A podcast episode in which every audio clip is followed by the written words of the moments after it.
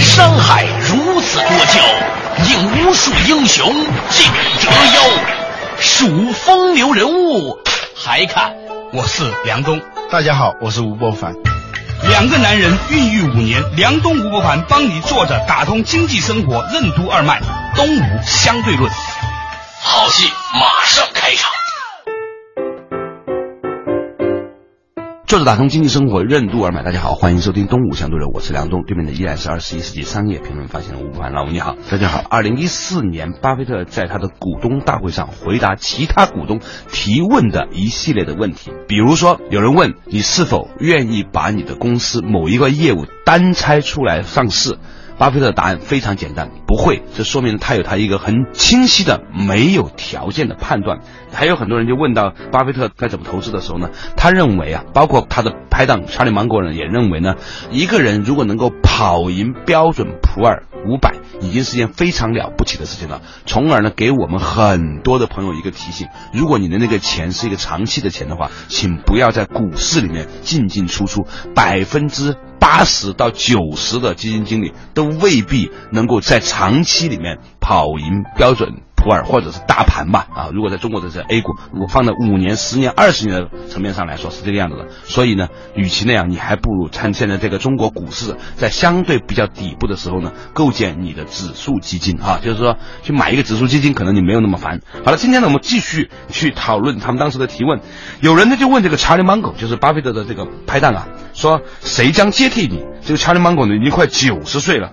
你知道 Charlie Mango 是怎么回答的吗？他说这个问题或许很快就见分晓了。我很喜欢他们这些老年人的回答。因为呀，他们是在一个比较完整的经济周期里面经历过的这些老年人，而且他是经历过大萧条的。对呀，你看那个《巴菲特自传》里面讲到，他们大概二三十年代的时候，他们一起经历过那些经历的时候，那个时候美国也有大萧条，也有战争，然后呢还有疯狂的这个涨价。他们当年的汉堡包从几毛钱也涨到十几美元，他也经历过这些事情，经历了那么多时候，他们最后的结论就是：我的九十岁很快你会知道，不要着急。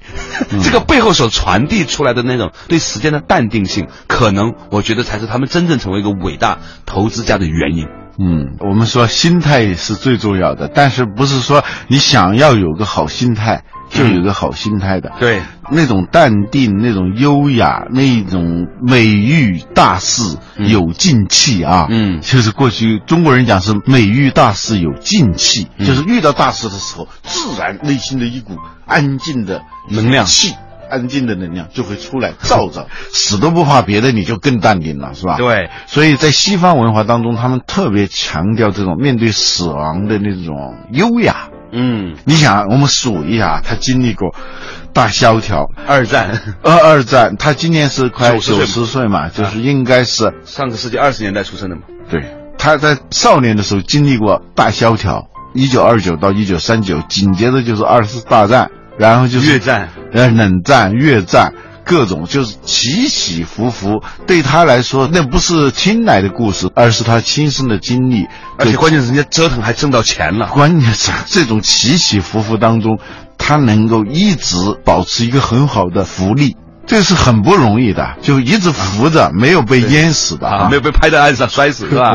说明他真的是有智慧的。所以人家能活到九十岁，能有资格来回答这个问题，本身就说明很多问题。好了，他有另外一个问题，就问他们俩，就是说世界上最大的一个公务机运营公司啊，叫 NetJet。就是那个私人飞机的前景怎么样？巴菲特的回答说，这家公司并不是收益很大的公司，但是呢，它是一个体面的产业。关键是后面他有句话，他说，NetJet 的私人飞机租赁业务即将扩展到中国，这将发挥长期效应。这话传递很多信息哦。你知道，他们做生意都是经过长期的研究和很多的数据来支撑的，说明中国的富人的私人飞机市场将会变成是一个非常具有普遍意义的事情，可能。将来会有一天有你的中学同学有人告诉你说，他开他的私人飞机来接你去九寨沟玩，这些事情可能再过个五年十年就会发生，你知道吗？太刺激了，这是是已经发生了。对呀，就我前两天碰到一朋友，他自己当然是在抱怨那个买飞机啊啊，不是一件轻松的事情。对，这跟钱没关系啊。他发现他们这个同学里头呢，有一个买了飞机啊，但是这个飞机这个使用率其实是很低的。对，按规定你必须是两个飞行员，对，不能是一个飞行员。那包括机械师，就检修那个飞机的时候，必须是两个。嗯，一人为师，二人为公啊。我过去不太清楚，公安人员为什么那个侦查员都是两个出去办案的时候。他是有相互监督的问题啊，就飞行员是两个，机械师两个。现在停车费多贵啊！那个飞机我们是没有概念的。那 个你还在考虑停车费的问题的，就不要考虑停飞机的问题我是说停飞机 费、停机费、停机费啊，那是很贵的东西啊。就像一些朋友买了游艇以后，发现一年那个停游艇那个停泊费。都是快是一辆车了。他们的话来说，买游艇最快乐就两天，就买的那一天和卖的那一天。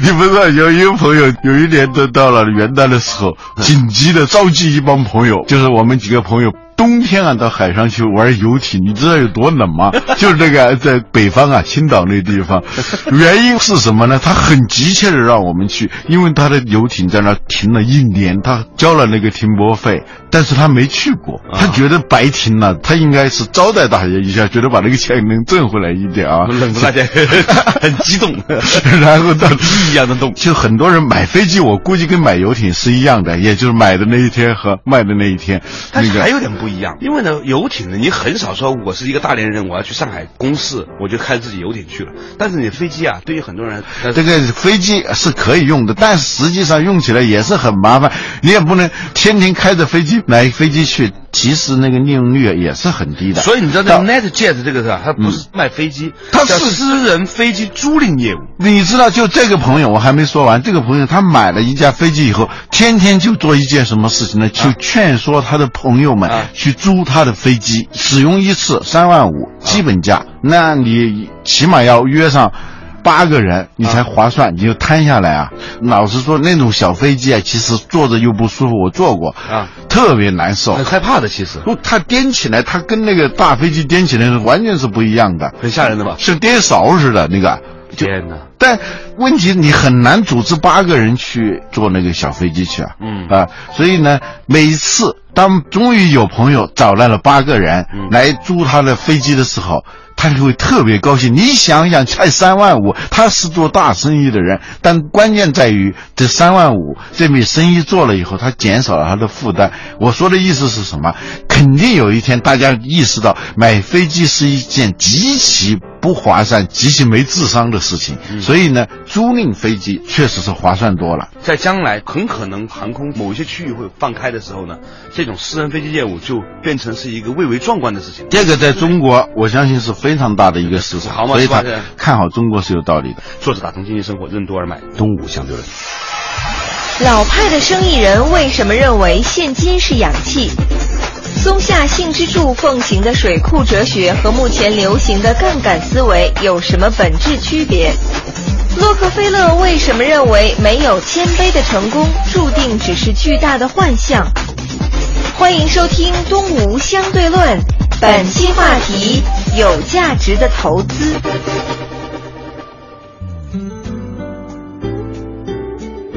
作者打通经济生活任督二脉，大家好，欢迎收听东吴相对论，我是梁东，对面的依然是二十一世纪商业评论发起人吴伯凡，老吴你好，大家好。今天我们讨论的问题呢是二零一四年巴菲特在股东大会上回答其他股东的提问的一些有趣的话题。曾经呢有一个人问这个巴菲特说，为什么 Berkshire 就他的公司 Berkshire 的麾下呢能源集团保留那么多的现金？巴菲特说啊，他们将永远在手上保留两百亿美元的现金。他说：“不能指望别人和银行，现金是氧气，百分之九十九的时间你不会注意到它，因为就放着呢，好像很便宜。但是它没有的时候，你才会真正注意，就像氧气是一样的。现在很多朋友啊，就是有这种杠杆贷款去买房子也好啊，贷款去买股票也好，赚钱的时候很爽，亏钱的时候也是很伤的。”所以，保持一个足量的现金，对于这些老派的生意人来说是非常重要的一件事情。尽管通货膨胀很严重，嗯，巴菲特是老派的，还有松下新之助啊，那就更老派的了。他们好像都有一个共同的看法，就是要为你的公司储备一种你平常意识不到，在关键时候能够。救你命的那种资源啊。巴菲特把它叫氧气，有的时候没意识到，没有你立即就会很难受，它是性命之忧的问题啊。对，松下幸之助叫水库哲学，就是那个水存在哪儿，平时你也意识不到。关键的时候，你才知道它有多有用。这种之所以显得老派，是因为大家现在都流行杠杆思维。杠杆的意思就是放大，就是次量，多千斤嘛，多千斤嘛，这叫杠杆嘛，是吧？有五百万，他能够做多少个亿的生意，这叫杠杆。而且很多人就觉得，谁善于利用杠杆。谁就是高手，谁就是追求卓越。这种经营思路的流行，使得这种老派的东西显得特别不合时宜。但是老人就是老人，就是人家经历过，人家都是在看着那些新潮的人死掉，他活下来的时候才留下的那种智慧。对，他之所以活下来，他是有道理的。所以我有时候常常看一些新闻呢，说那房地产商。平常特奢侈啊，买豪车，动辄很多钱，然后呢，玩的都是几十亿的大生意的人，突然一下子说崩盘、说破产，就完全没钱了。那是因为他们玩的太大了，赚也是这么赚那么多。他是差之毫厘，失之千里，他们玩的都是这样的。所以呢，洛克菲勒说的，没有谦卑的成功，注定是一个巨大的幻象。对，这是来自于亲身的感受。嗯，有谦卑的成功。所以这个谦卑不是简单的就说几句客气话，比如说，当你在准备现金的时候，这是一种谦卑的态度。嗯，当你在为公司修建一个水库的时候，嗯，这是一种谦卑的态度。包括啊，记笔记，我后来发现啊，表达谦卑现在是有一个方式啊，就是记笔记。乙方就不用说了，乙方去见甲方一般都记笔记的，你发现没有？对对对，无关紧要的事情，恨不得吃饭的时候他也记，拿个本子那个记，他是表示一种谦卑和尊重啊。记笔记，它应该是一种心法，心法就是谦卑。它传递的信息不是我要记录它，而是我对你讲的每一个东西都很在意，很在意。而且这种时候，当你拿着笔认真的记的时候。你记到的东西还是不一样的，嗯，因为你这种谦卑能让你领受很多你平时领受不到的东西，嗯，现金在好多时候，它就是保持一种谦卑的态度。你有敬畏吗？你知道天有不测风云嘛？总之，保持足够多的现金，这是让一个人对天有不测风云保持敬畏的一个很重要的一个心法体现。除了投资以外呢，其实还有很多人问了他们俩巴菲特和 Cherry Mango 的一些个人的问题，比如说关于节俭的问题啊，嗯，说你们的节俭是否有利于 Bookshare 的股东？巴菲特就问他的朋友啊，查理芒格说，我们两个人谁更省？芒格说，在个人事务上，沃伦就是沃伦巴菲特，他更省。巴菲特的回答说。我的生活不会因为我花更多的钱就变得更快乐，更多财富和收入使人生变得不同是很有极限的一件事情。一旦超越，更多的消费就与幸福呢就负相关了。嗯。全世界最有钱的人，他就有资格说这话了。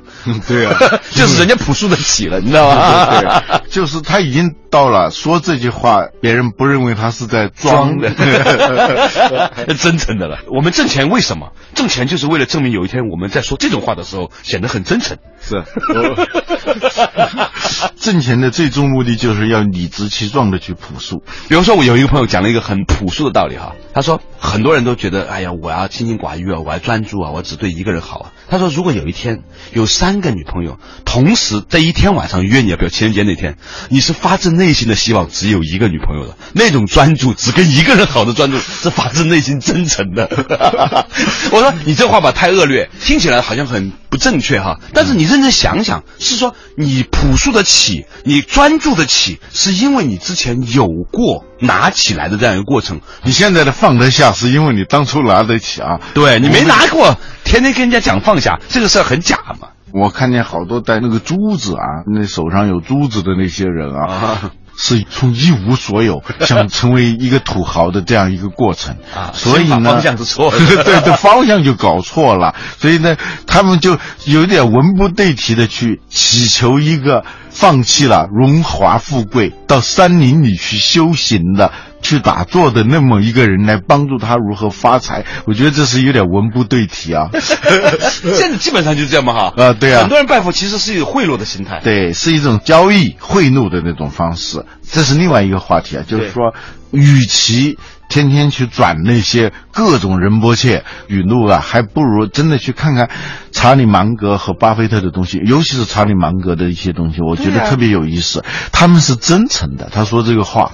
他们的所有的那种关于朴素、关于金钱、关于放下，他没必要跟你撒谎。对 他已经到了那个地步，没必要跟你撒谎，朴素得起。所以呢，就是一个结论哈，你要真想朴素的时候呢，还是先拿起来一下。你要真的想放得下，你还真的要拿得起。好了，稍事休息一下，马上继续回来，继续和大家分享。二零一四年，巴菲特和他的拍档查理芒格在回答股东提问的时候的一些特别有意思的答案。什么才是成功的人生投资？巴菲特为什么认为年轻人在选择职业的时候应该持续追寻自己内心的激情？除了能力，激情为什么也是一种优势？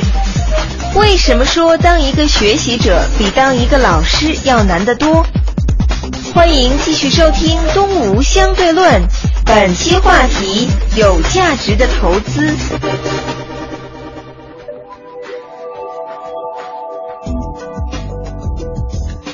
作者打通经济生活任督二脉，大家好，欢迎收听东吴相对论，我是梁东，对面的依然是二十一世纪商业评论发行人吴伯凡，老吴你好，大家好。今天呢，我们讲到的是在二零一四年呢，巴菲特在回答他的股东的这些提问里面的一些有趣的答案。有一个人问巴菲特说：“假设你现在二十三岁，你都有足够的智商了，你也经历过所有一切了，现在你又重新回到二十三岁了，你会做些什么？”你去参加过一次是吧？啊，今年还有人跟我说，曾经梁东来过，今年你会不会来？我才想起又到了他们开会的时候了。对对对对，挺好玩的。因为的确很多人是基于个人的爱好才去买他们的股票，但这就是一个信念问题了。而且呢，的确他们两个人呢，因为经历过很多事情之后呢，他有充足的这个在现代这个地球上的智慧。对他这个优点就不像是那个股东大会，他是个人生投资大会，他就是个人生投资大会，你知道吧？对。所以呢，你知道巴菲特怎么回答吗？他说。我想做的事情和当年二十三岁时候所做的事情完全一样，就是他基本上没有后悔这件事情了。嗯，就我们很多人都说，如果时光倒流你会怎么样？他会说我不会怎么样，我会怎么样，对吧？但是巴菲特说的是，我会和二十三岁的时候做的完全一样。年轻人寻找自己的激情，并且继续追寻下去，就是你要听从自己内心激情的东西，然后呢，持续的嗯追随它。这件事情听起来简单。其实非常意味深长，对。他说的很简单啊，嗯，其实我自己是很有感触的，对，就回到二十三岁，那些觉得后悔的人，嗯，是终于用种种的努力证明自己的选择是错的了，嗯，后悔无非就是这么回事嘛，嗯，所以选择的时候啊，借用一本书的标题叫“首先发现你的优势”，这个优势我觉得是两方面的东西，一个是能力层面的，嗯，第二个是感情层面的。就舒马赫发现他会开车，嗯，你想想这个几百种、几千种职业里头，他选择了任何一种其他的职业的话，可能他就谁都不会知道这个人了。就丁俊晖选择打桌球，对 对对。这首先是要找到你的优势，还一个呢，就是说情绪层面的是，没人让你干，你都要偷偷的干，就没人给你报酬，你都会投入巨大的激情。和精力去做的那件事情，既是你的优势，又是你特别爱做的事情。那本书里头讲，优势是三十八种啊。现在的教育很糟糕的一点是，他只用一种东西来选小孩儿，嗯，就用分数啊，嗯，其实至少是三十八种。我估计再细分下来的话，可能是三百八十种，嗯，去找到这个三百八四分之一或者三十八分之一。最幸运的人呢是。他发现了他的优势，而且同时发现自己很喜欢他。嗯，那你就有福了。在年轻的时候，你做什么事情有很重要的指标，它不是基于理性的判断。嗯，因为我们年轻的时候，我们看的东西是不多的，我们做的判断其实往往。是不能持久的，是那种真正让你激动的事情，对，不是你认为应该做的事情。很多年轻的朋友都来问我应该做什么，我说你不要跟我讲应该，你首先想你真的兴奋什么事情，你活该做什么事情，做的这个事情觉得活的真是好啊，那种感觉来的时候，你应该去做它。你只要是做那样的事情，他这个事情你即使没有了啊，你也别亏。比如说武侠行走江湖，逐渐的就被制度化的镖局所替代，侠一般都是独行的嘛。对对对。行走江湖，镖局它是镖师，它就是保安嘛。对呀，它有一个庞大的联络系统，组织化的侠客了。嗯，其实也不是侠客了，职业化了，职业化了。后来镖局都没有了，火车一开，镖局就没有了。嗯啊，那你还可以去看家护院。嗯，实在是看家护院没有了，像今天你也可以当个私人保镖什么的。这个东西呢，就落的没样儿。我 本来是个侠客，就看家护院我 还不如电子眼呢。太可怜了，这就是侠客的悲剧，你知道吗？真是不容易。保镖，我们看的。惠特里休斯的那么酷的一个保镖，嗯，我觉得他就是一种侠客的状态，就是他能够坚守住很多东西，那种对原则的坚持，在他和主人之间恪守一种界限和原则，嗯，他的机敏，他的责任感，我觉得也很好啊。我说的意思就是说，你喜欢干，你的优势是这个，你就不担心这个东西做不做得下去。做不下去，还有别的事情可以做的。你只要在这方面有优势，而且喜欢干，他一定会能以别的方式去做的。所以两个人谈恋爱啊，叫好爱不累，真爱无畏。就是说两个人真的是合适的爱情啊，他没那么累的。两人就自然而然在一起，也挺舒服的。你看那些很作的，肯定不是好的爱情。No 作 No die 是吧？对，不作就不会死。所以，巴菲特说，回到年轻时候的选择，一定要选择那个自己内心会激荡起激情的事情，然后这一辈子持续做下去。所谓人生的成功投资，无非也就是这样。年轻人记住这句话，不要去做那一些你认为应该做的事，因为你现在的眼界、你的知识是有限的。对，你要听从非逻辑但是有激情的。对，最近呢，因为小孩高考了，要报志愿。对。又有那些同龄的家长，我们现在也是高考家长，大家就真的是热锅上的蚂蚁。我很淡定，因为我觉得我没有权利和义务去为孩子去设计什么未来的职业生涯。我真的没有，因为我父母也没有给我设计。我只是问了我小孩一个问题，就是你现在最喜欢干什么？因为其实你不用看太远的，就是现在真的是很喜欢干，而且你干的比别人好。你只要把这个问题问清楚，你填什么专业都是对的，都是对的。我们现在学非所用，临时在一个饭桌上，我做过一个统计，你知道是多少吗？多少？百分之百。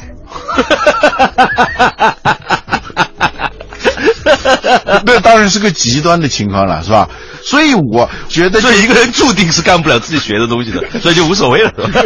很多时候，学校教育的唯一作用就是你学什么，就扼杀了你对这个事情的永远的激情。现代的教育制度是为了把你培养成为一个 teacher，而不是一个 learner。就是说，现在你上完这个学校了以后，最适合做的工作就是留在这个地方当老师。或者是去教别人，而不是培养你是一个学习者，这个很重要。你以为当一个学习者比当一个老师要难得多？我这些年最庆幸的是，我没有当一个老师。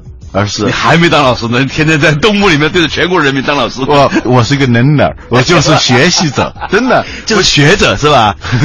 持续学习的学习者啊，不叫学者。好了，感谢大家收听今天的《动物相对论》。我们相信呢，其实大家可以在这些对话里面发现呢，一个人他的经历可以给我们很多人生的启发。当然，我们也知道弯路是不能够借由别人去走的，但是我们还是希望。把这些具有智慧的分享跟大家呈现出来呢，我们可以少走一点弯路。感谢大家收听今天的《动物相对论》，下一期同一时间再见。本节目由二十一世纪传媒制作出品。